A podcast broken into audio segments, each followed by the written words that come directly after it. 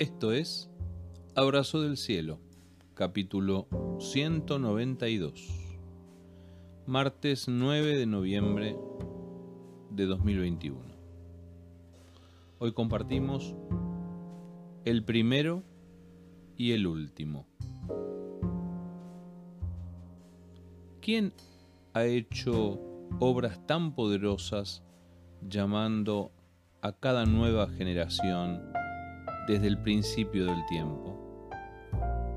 Soy yo, el Señor, el primero y el último.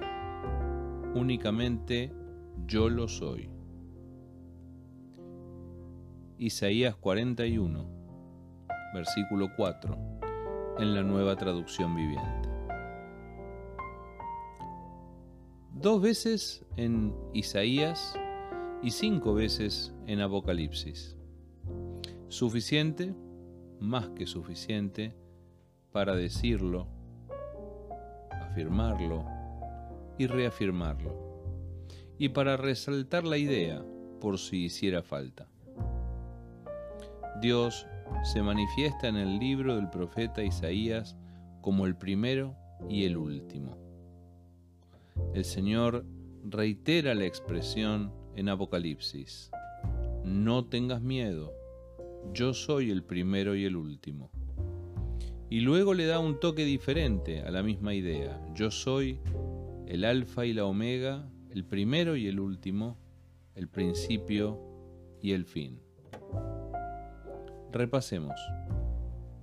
El primero y el último.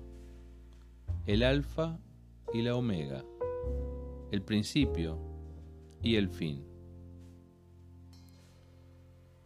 Que Dios sea el primero y el último debería darnos mucha tranquilidad. Nos dice que Él tiene el control, que nada lo sorprenderá jamás. Al fin y al cabo, el que inauguró la historia será el encargado de clausurarla. El que abre será el que cierra encontrar a Jesús allí, especialmente en el final, nos da una enorme tranquilidad. Nos dice que nada escapará a su cuidado y Él estará allí. Jesús como alfa y omega representa la plenitud de Dios, la autoridad de Dios. Es la parábola perfecta de un arco iris que nace en las primeras líneas del Génesis y termina en las últimas del Apocalipsis. Pero el texto que leemos hoy nos deja también una pregunta por las generaciones. ¿Quién ha hecho obras tan poderosas llamando a cada nueva generación desde el principio del tiempo? La respuesta a esa pregunta es Dios mismo. Dios obrando, Dios mostrando su poder, Dios llamando en cada momento de la historia a una nueva generación. Algo seguro, Dios está en el inicio y en el final. Jesús es el alfa y la omega, el principio y el fin, el primero y el último. El que es y que era y que ha de venir.